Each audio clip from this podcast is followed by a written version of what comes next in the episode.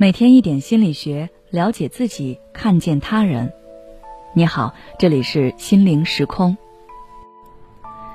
今天想跟大家分享的是四个方法，让你和内耗说拜拜。你是否有这样的感觉？明明一天什么也没有做，却总是感觉自己很累，感觉别人的一天很充实，可以把二十四小时当做四十八小时来用。而自己的一天仿佛只有八个小时。你很不喜欢现在的你，也十分害怕别人说你不好。很多事情已经过去很久了，你却还是能够记清细节，并且感到自责和后悔。你总是喜欢胡思乱想，爱怀疑自身。遇到了机会的时候，却不敢去争取，反而是在开始之前就在脑海里设想种种失败的后果。永远觉得倒霉的事情会发生在你身上。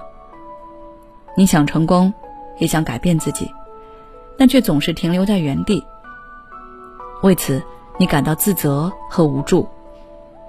而这种状态，其实就是内耗。内耗是一种很可怕的消极心理状态。精神内耗对我们自身不仅没有益处，还会影响我们对自身的看法。和我们做事情的效率，因为很多人会半夜躺在床上，反反复复的沉浸在内耗中睡不着。那么，精神内耗究竟是如何产生的呢？首先就是对于自身的过度关注。你有可能是过度在意别人的看法，但这个归根结底还是你对于自身的关注。你其实并不在意别人怎么样，你在意的是别人眼中的自己是怎样的。所以会很纠结自己的表现，担心别人因为你表现不佳而对你产生糟糕的评价。第二个原因是你的目标太过于理想化，有时候目标定的太高了，反而成了阻力。想的太多而又行动太少，对结果的不确定性容易造成心理拖延。这个在心理学上被称为是瓦伦达效应。这个以后我有机会再详细跟大家解释。第三个原因是对自身的要求太高，你总是拿自己的缺点去和别人的优点比较，习惯性的贬低自己，听到负面评价就触动自己的敏感内心，于是自己的精神内耗就越来越严重。第四个原因是总是把想法沉浸在未来和过去，就是不注重当下。会想自己以前发生的小事，不断担心后果；设想未来要发生的事情，又觉得焦虑不安，于是开始逃避、拖延，越拖延就越焦虑，最后陷入死循环。针对这几个原因，我们该做些什么来解决内耗呢？大家可以听听我下面几点建议。第一点，客体分离。《被讨厌的勇气》一书里提到，我们对待事物。应该要学会区分什么是别人的，什么是自己的。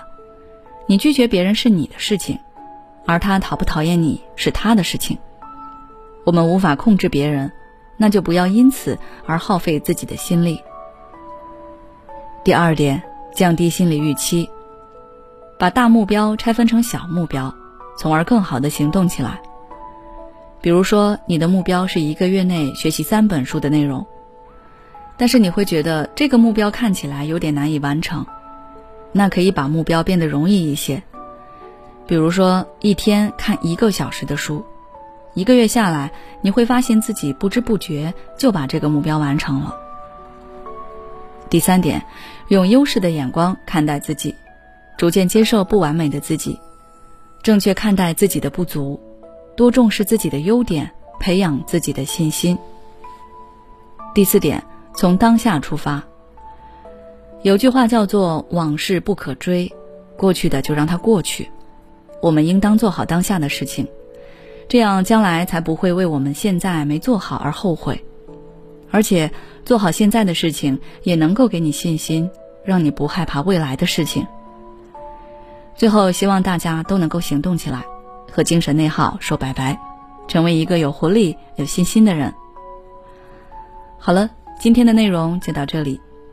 如果你想了解更多内容，欢迎关注我们的公众号“心灵时空，后台回复“内耗”就可以了。